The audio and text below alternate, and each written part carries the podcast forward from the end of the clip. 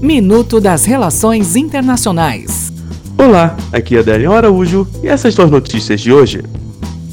Holanda. A proibição do uso de todos os tipos de peças de roupa que escondam o rosto, como capuzes e o véu integral islâmico, em espaços públicos na Holanda entra em vigor nesta quinta-feira, em meio à revolta dos que serão afetados pela lei. Moçambique. O presidente moçambicano Felipe Nyusi e o líder da resistência nacional moçambicana, Osufo Nômade, assinaram nesta quinta-feira um acordo histórico para encerrar formalmente décadas de hostilidade no país africano.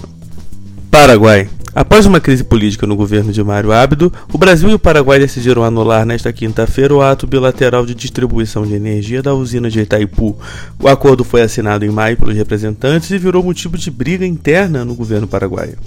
Até o próximo minuto. Enquanto isso, aproveite mais conteúdo no portal seire.news.